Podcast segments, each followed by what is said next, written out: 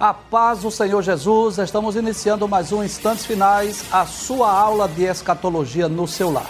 Desde já eu quero agradecer por sua audiência, a você que assiste o nosso programa pela TV e também a você que nos acompanha pela, pelas redes sociais, né? pelo YouTube, pelo Facebook, pelo Instagram ou pelo site www.iadpeplay.org.br. Que Deus te abençoe que as bênçãos de Deus continuem sendo derramadas sobre você e a sua família. Eu gostaria de agradecer não só por sua audiência, mas também pelas dezenas de mensagens que temos recebido diariamente pelo WhatsApp. Nós gostaríamos muito de poder ler e responder todas as perguntas, mas não é possível. São muitas mensagens, são muitas perguntas que são feitas diariamente, mas receba os nossos sinceros agradecimentos. Se você está acompanhando os instantes finais, você sabe que nós estamos estudando sobre o Tribunal de Cristo, que será o primeiro evento escatológico que ocorrerá com a igreja após o arrebatamento da igreja. Nós vamos recapitular o que nós já vimos em programas anteriores para darmos continuidade a este tema tão importante que é o momento em que os salvos, os justos, estarão diante desse tribunal, onde as obras dos salvos serão julgadas e os crentes serão galardoados pelo próprio Senhor Jesus. Então vamos recapitular aquilo que nós já vimos, né? Primeiro nós vimos o texto de Romanos capítulo 14, versículo 10, onde o apóstolo Paulo ensina aos crentes da igreja em Roma que nós não devemos nem julgar, nós não devemos desprezar nossos irmãos, porque todos nós havemos de comparecer ante o tribunal de Cristo. Nós dissemos, inclusive, que eh, esse tribunal é para os crentes, é para os salvos. Estudamos também a segunda carta de Paulo aos Coríntios, capítulo 5, versículo 10, quando Paulo mais uma vez diz que todos devemos comparecer, e claro, todos aí, Paulo estava se referindo aos justos, aos crentes, aos salvos, e Paulo diz que cada um receberá segundo o que tiver feito por meio do corpo, ou bem ou mal, e esse mal aí não se trata de pecado, e sim sobre qualidade de trabalho, qualidade de serviço. Nós vimos também o texto de Apocalipse, capítulo 22, versículo de número 12, onde Jesus diz: Eis que cedo venho e o meu galardão está comigo. Só relembrando aí que esta foto aí, esta imagem aí, ela é meramente ilustrativa. Vamos explicar sobre o galardão amanhã. E Jesus diz para dar a cada um segundo a sua obra, ou seja, o galardão vai de depender das obras de cada um. Vimos também que esse tribunal, né, o termo usado por Paulo é o bema, que era uma espécie de plataforma, uma espécie de púlpito, onde os juízes, onde os oradores e os próprios atletas subiam desde os tempos bíblicos. E, finalmente, por favor, próxima tela, nós vimos que será nessa ocasião em que nós vamos prestar conta da nossa mordomia, não é? da nossa diaconia, os dons, os talentos, as vocações, tudo aquilo que Deus nos entregou, nós estaremos prestando contas nessa ocasião. Hoje nós vamos falar sobre o critério desse julgamento. Quais são os critérios que Cristo né, irá usar para que cada crente seja julgado. E antes de nós explicarmos esse texto, hoje nós vamos explicar um texto que está lá na primeira carta aos Coríntios, capítulo de número 3, versículos 10 a 15. Pode voltar, por favor, à tela anterior. A tela anterior, por gentileza, sim, muito obrigado. Antes de nós explicarmos esse texto, que traz ricas lições para nós, nós podemos extrair muitas lições preciosas, muitos ensinos maravilhosos baseado nesse texto, primeira carta de Paulo aos Coríntios, capítulo 3, versículos 10 a 15 eu gostaria de trazer um pouco do contexto, levando em conta que tem muitos novos convertidos que estão assistindo o nosso programa. É bom nós podermos trazer aqui algumas orientações que consideramos importantes.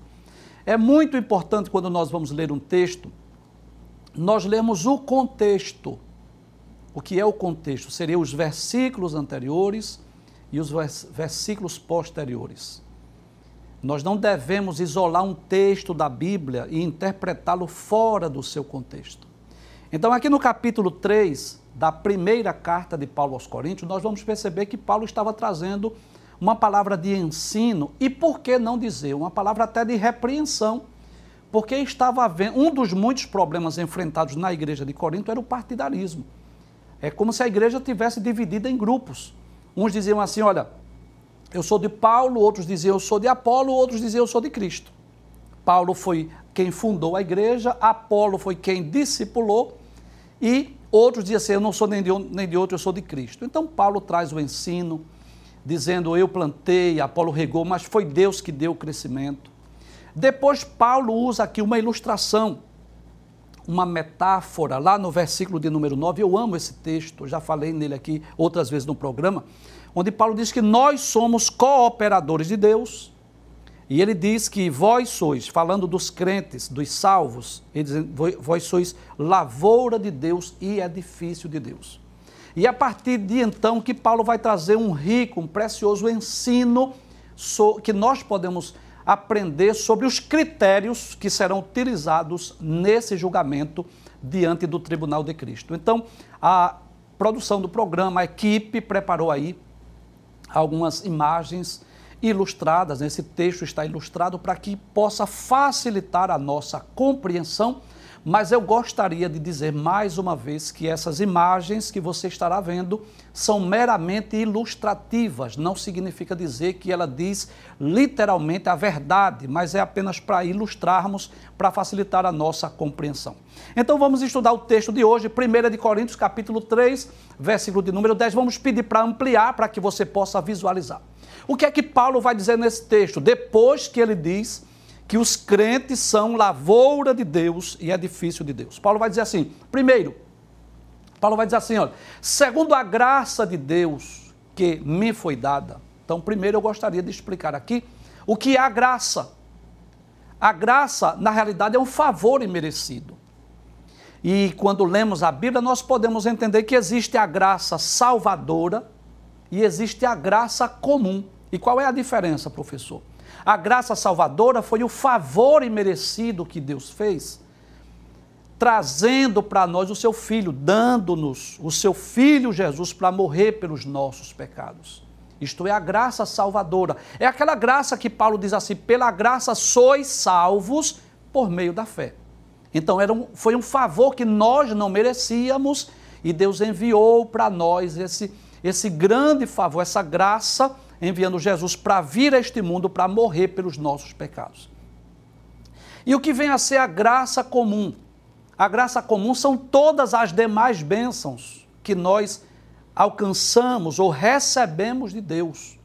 Então, por exemplo, o direito de nós termos família, o direito de nós, o privilégio de nós podermos trabalhar, isso é graça comum. Não é uma graça que vai nos trazer salvação, mas é graça e como um presente, como um favor de Deus. Então, quando Paulo diz assim, segundo a graça que me foi dada, ele estava dizendo que ele recebeu um favor de Deus, uma dádiva de Deus, que foi ter o privilégio de estar pregando o evangelho lá na cidade de Corinto e sendo o fundador daquela igreja. Voltando para o texto, então nós vamos perceber aí por favor, vamos ampliar muito bem. Segundo a graça de Deus que me foi dada, ele diz: Pus eu, como sábio arquiteto, o fundamento.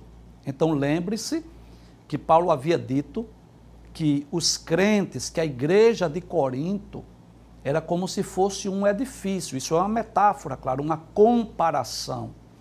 Então Paulo diz assim: olha, eu pus o alicerce, a base, e não precisa nem ser engenheiro, não precisa nem ser um arquiteto ou um construtor para nós reconhecermos a importância da base, do alicerce.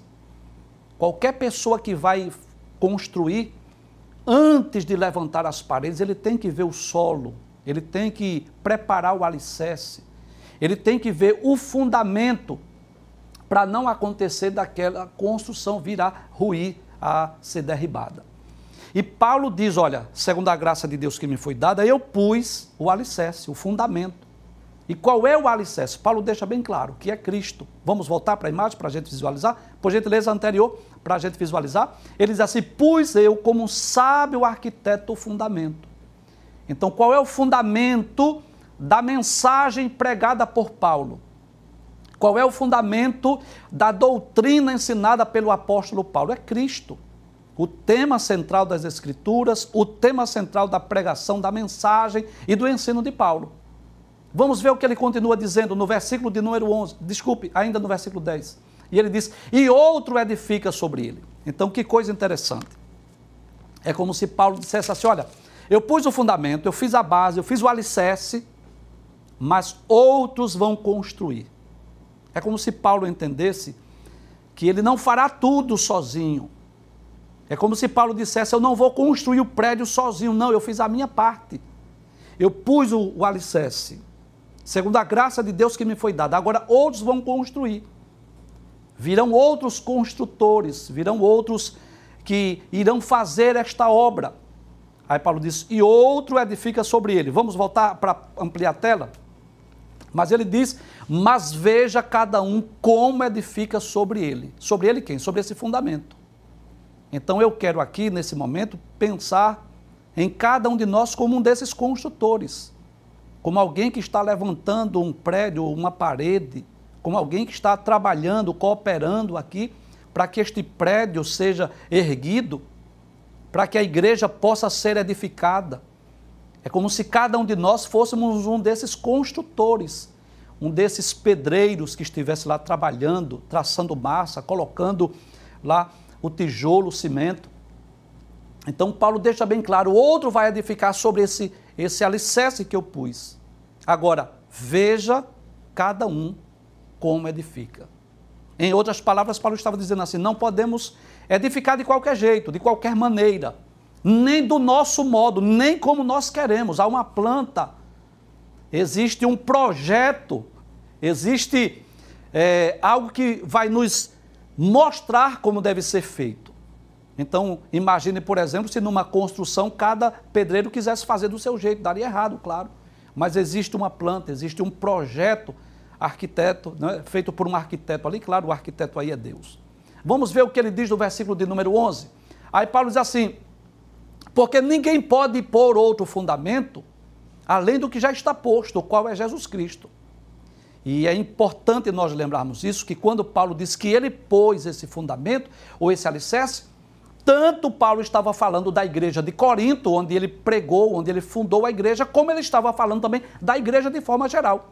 Porque foi o apóstolo Paulo, o homem que recebeu essa graça, essa dádiva de Deus, de escrever sobre as doutrinas basilares da fé cristã. É claro que ele não foi o único, né? Eu poderia falar de, de Pedro, eu poderia falar de João, eu poderia falar de Judas, de outros que escreveram as epístolas, claro, mas eu diria que ele foi o principal, foi o, o mais importante, porque foi ele que escreveu o maior número de epístolas. Das 21, pelo menos 13 foi escrita pelo apóstolo Paulo. Então, ele, ele pôs esse fundamento. E ninguém pode substituir, ninguém pode tirar, ninguém pode trocar esse fundamento, porque o fundamento é Cristo. Mas veja o que ele diz no versículo de número 12. Vamos ampliar a tela. Aí ele diz: se alguém, e se alguém, sobre este fundamento que é Cristo, formar um edifício. Então ele vai falar aí sobre seis tipos de materiais. É sobre isso que eu gostaria de me deter hoje na nossa aula sobre é, o tribunal de Cristo, sobre esse critério do julgamento. É que tipo de obra nós estamos construindo? Que tipo de obra nós estamos fazendo para Deus? Então, Paulo vai falar aí sobre seis materiais. Os primeiros materiais que Paulo fala aí, quais são? Vamos ampliar? Ouro, pedras preciosas, prata e pedras preciosas. Desculpe, ouro, prata e pedra preciosa. E o que é que isso nos ensina? Isso nos ensina sobre a qualidade do serviço que estamos fazendo, sobre a qualidade do serviço que estamos fazendo em prol do Evangelho, em prol do reino de Deus. É claro que eu posso falar aqui também da mordomia, das várias áreas da nossa mordomia, mas eu quero me deter nessa ocasião falando daquilo que nós fazemos em prol do Evangelho. Então, o que seria uma obra de ouro, uma obra de prata, uma obra de pedras preciosas? São obras feitas com amor, com alegria, com dedicação, para a glória de Deus. São obras que nós fazemos cujo objetivo maior e principal é exaltar, enaltecer e glorificar o nome de Deus. Então, quando nós fazemos a obra de Deus, seja ela qual for, eu não estou aqui me referindo apenas às missões transculturais. Eu não estou aqui falando apenas dos obreiros, pastores e ministros. Eu estou dizendo qualquer que seja a obra.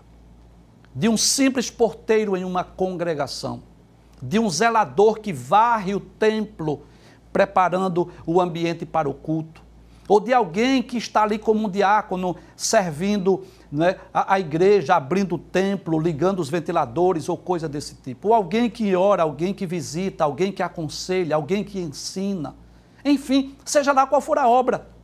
O que é que Deus quer de nós? O que é que Ele espera de nós? Já que Ele confiou em nós tão grande responsabilidade. É que nós possamos fazer com amor, com dedicação, com alegria, com humildade, para a glória do Seu nome.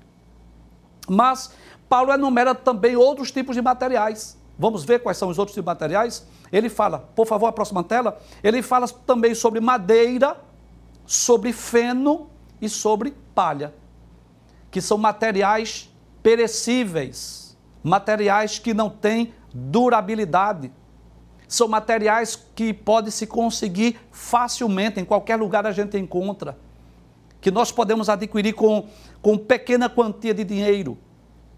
E o que é que nos ensina essas obras feitas de madeira, de feno e de palha? São obras feitas fraudulentamente, negligentemente, relaxadamente.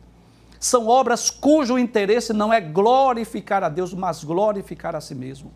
São obras que são feitas mas que não tem humildade, não tem amor, não tem alegria, não é feita para a glória de Deus, mas para a glória pessoal.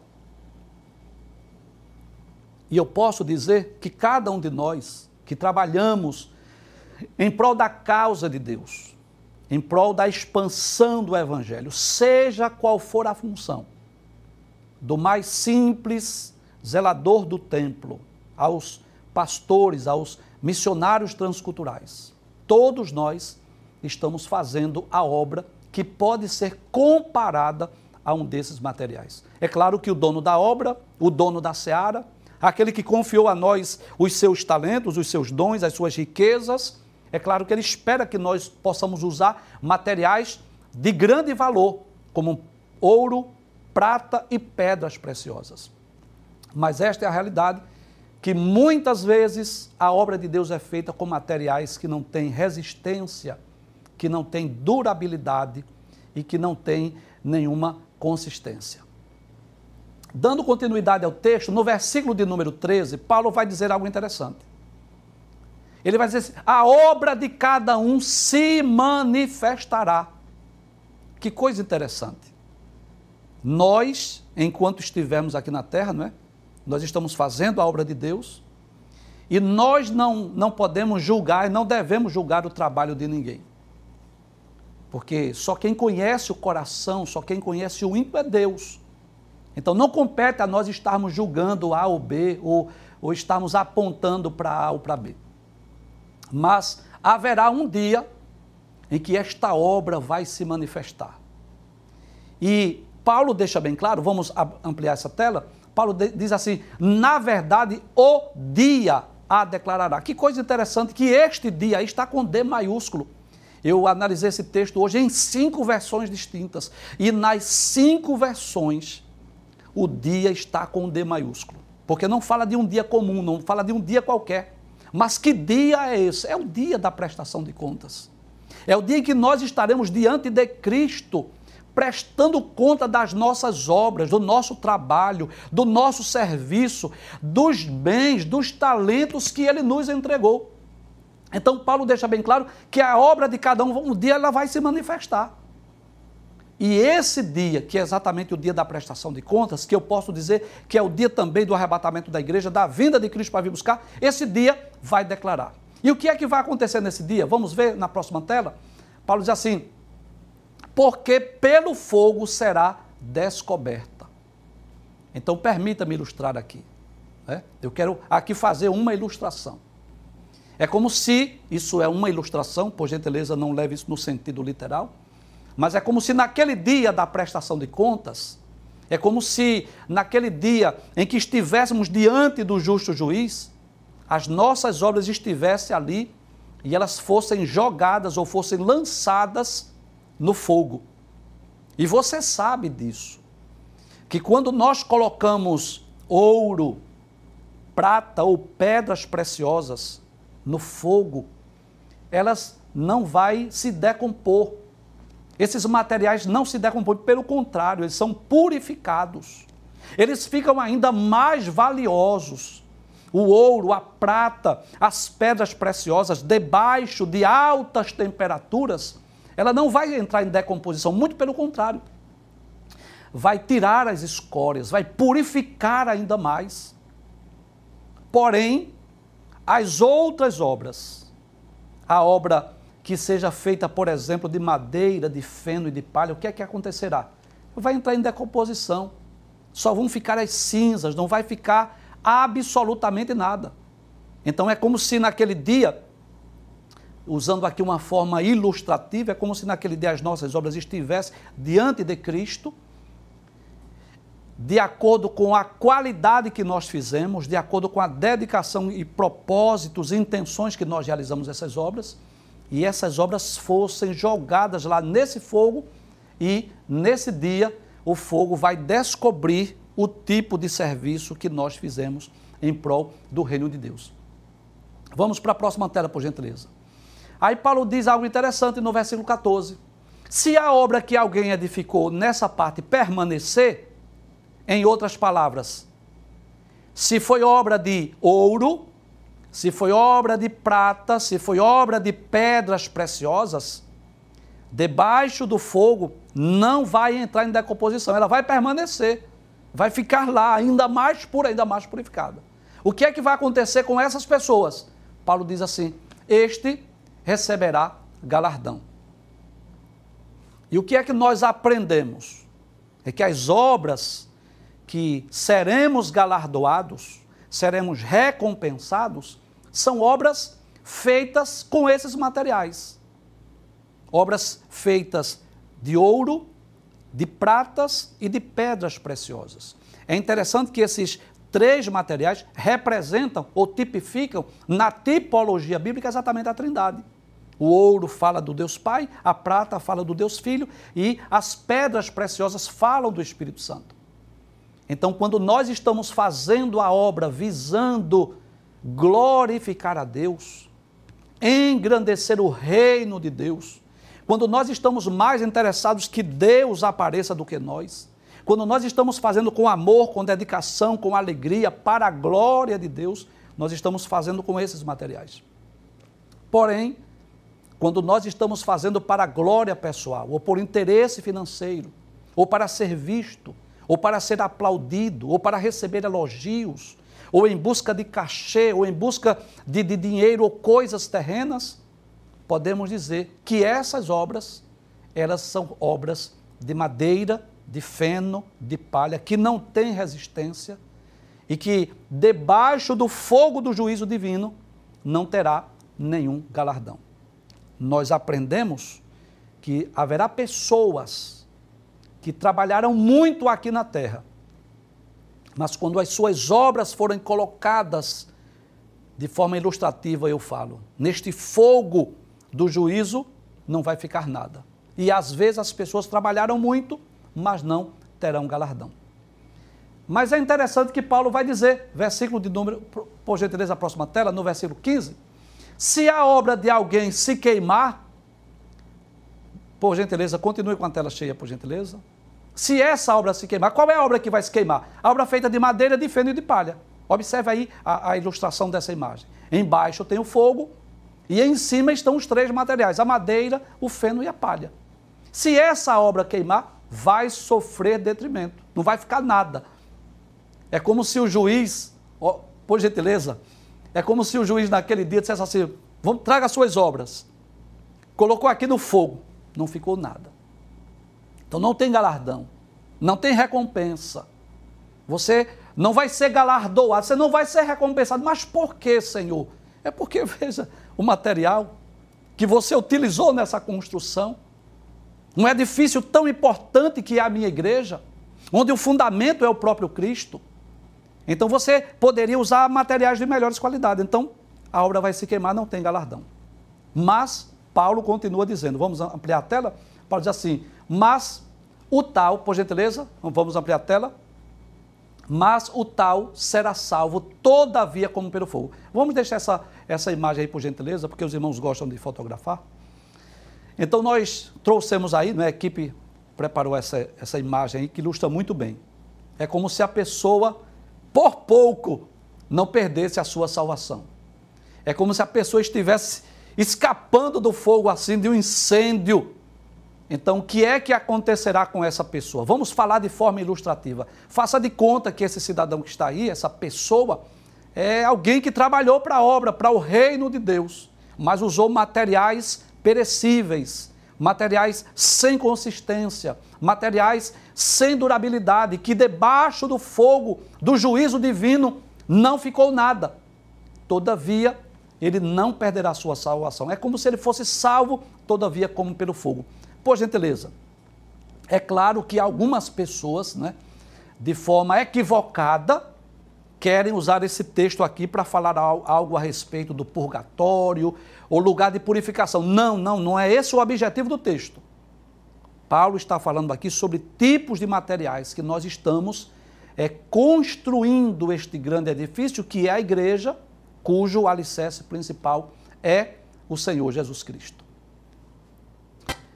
Então, esta aula é uma aula para nós fazermos uma autoanálise e uma reflexão. Seja lá qual for a nossa função no reino de Deus. Seja lá qual for a nossa ocupação na obra de Deus. Seja lá qual for o cargo ou a posição que estejamos realizando, desempenhando na igreja, na obra de Deus. Que nós possamos dar o melhor de nós não com aquele interesse de recebermos um grande galardão, não.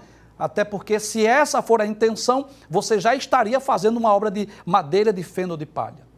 Mas que o objetivo principal seja glorificar o Deus Trino.